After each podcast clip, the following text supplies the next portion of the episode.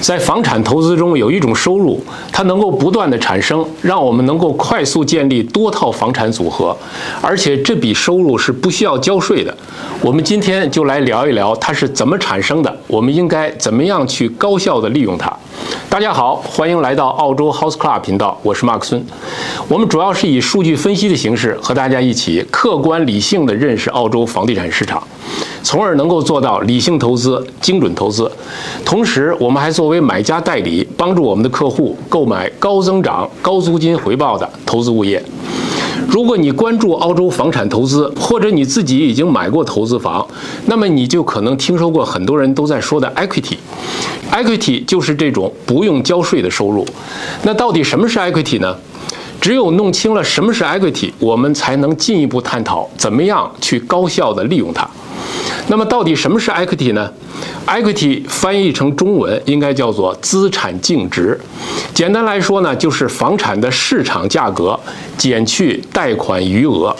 比如说，一个房子的市场价值是一百万，它的贷款余额是六十万，那么一百万减去六十万，得出了这四十万，就是这个房子的 equity，就是它的资产净值。那么，是不是这四十万都能拿出来去用呢？不是的。这就牵扯到一个银行的贷款比例的问题。如果你的房子是一百万，银行是不可能贷给你一百万的。银行能借给你的钱可能是百分之八十，也可能是百分之九十。我们就以百分之九十来说，那么这个一百万的房子，我们能够拿到的贷款就是九十万，可以贷出来的这九十万减掉之前的六十万的贷款余额，就等于三十万。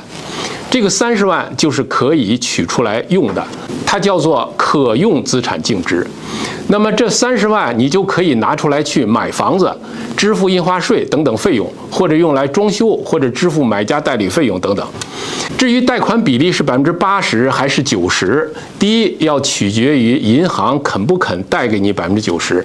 有些房子银行只肯贷给你百分之八十，不肯贷给你百分之九十。第二，如果贷百分之九十的话呢，一般需要额外付一个贷款保险。如果你不愿意支付这项保险呢，那你也就只能贷百分之八十。那么这三十万可用资产净值是怎么产生的呢？一是房子本身增值的部分，二是你之前还过的贷款的本金的部分。比如，还拿前面说过的一百万的房子为例，最初买房的时候，房价可能是八十万，那么如果是贷九成的话呢，贷款额是八九七十二万。那么经过若干年的时间，七十二万的贷款，因为你是本息同还的话，比如说可能已经还掉了十二万的本金，那么呢，你就剩下了六十万的未还贷款余额。同时，房子的市场价格也从八十万涨到了一百万。那么，还是按照这个例子来说，我们应该怎么样来高效率的利用好这三十万的可用资产净值呢？比较高效的使用方法是用它来购买三套价值五十万左右的 house。假如贷款比例为百分之九十，简单来算，每一套房子需要百分之十的首付，也就是五万。加上印花税、律师费、房屋检查费、买家代理费等等，一共需要八万到九万块钱。这三十万你可以把它全部用掉，不用考虑交税的问题。这就是我们前面说的不需要交税的收入。那么什么时候才考虑交税的问题呢？需要等到把房子出售的时候才考虑交纳资本增值税，自住房就不需要交税，那么投资房呢就需要考虑交税了。因为我们这个节目呢不是投资理财建议，所以呢我们这儿就不详细说了，具体的税务问题要去咨询专业的会计师。说到这儿，大家可能就会想到一个问题：房子如果不断的增值的话，是不是就意味着我们能够不止一次的取出它的资产净值呢？随着你房产数量的不断增多，时间的不断推移，你每年可以取出来的资产净值是逐渐增多的。也就是说，你能够买入投资房的速度也是越来越快的。这就是为什么，如果你的投资房买的好的话，你可以迅速的建立你的规模化的房产持有量。那么这就引出下一个话题：怎么样才算买得好呢？我们还是来打个比方，最理想的状态就是第一年你有十万块钱的资产净值可以用，第二年有二十万的资产净值可以用，第三年有三十万的资产净值可以用，很快你就能够达到十套以上的房产持有量。这种理想状态有一个前提，就是你所买入的房产从买入的那一刻开始就是增值的。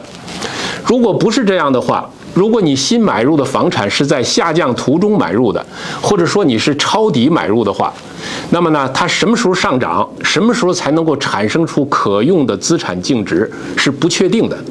那么多长时间才能买入下一个投资房呢？也是不确定的。结果就是你的房产投资计划是不可控的，无法按照你的规划进行。所以呢，这就是为什么我们购买投资房要买在它的上涨途中的重要性。前面说的是靠房产的自然增值来获得资产净值，这就是我们之前所说的被动收入。除此之外，还有什么其他的方法来获得资产净值呢？其中一个方法就是在买入投资房的时候，你买入的成交价低于它的市场价，这就需要一个准确的市场估值和有效的价格谈判。当然，这种低于市场价购入的房产，并不是任何时候都能实现的。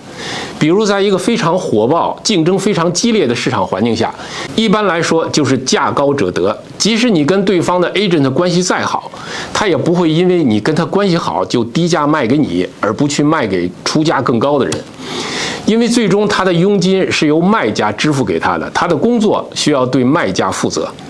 那么在这种情况下的应对策略就要更加积极一些，宁愿多付一点钱来节约你的时间，因为你一个月买不到，两个月买不到，三个月买不到，市场价格已经远远超出了当初的成交价，还不如一开始价格出高一点，买到以后房子就开始升值了。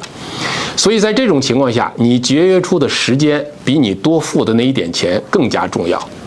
另外一个方法就是所谓的主动收入，也就是说，你买入一个房产以后，对它进行装修、分割或者加建等等，通过这些改造来提高它的市场价值。那么这部分提高了的市场价值就是它的资产净值。大家从我前面的讲述中，会不会发现另外一个问题？无论是被动收入还是主动收入，它带来的可用资产净值，通过 refinance 拿出来的话，其实都是通过贷款的方式拿出来的。拿出来的资产净值越多，你的贷款量也就越大，你需要拥有越来越多的贷款额度，那么你的收入就应该越来越多。这就又关系到你的投资房的租金收入。你的租金收入也算作你的个人收入，而且呢是比你的工资收入更重要的收入。你的租金收入足够高，银行才会扩大你的贷款额度。所以我们说，高增长和高租金回报是同等重要的两个方面。今天讲的内容可能有点复杂，有些朋友呢可能没太听明白。不过没关系，我已经准备好了高增长、高租金回报房产投资课程，不久将会开课。有兴趣的朋友可以点击下面的联系方式，进入 House Club 房产学习群。如果本期视频对您有所启发，欢迎您点赞订阅。感谢您收看，再见。